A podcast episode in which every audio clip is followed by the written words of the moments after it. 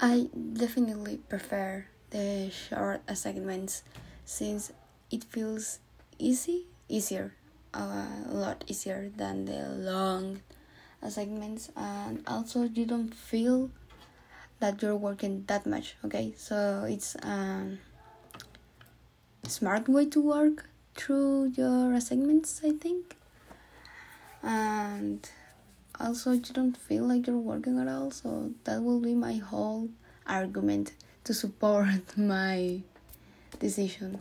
That that's why i think it's better. You don't make your your students feel like they're overloading with tons of homework. Hey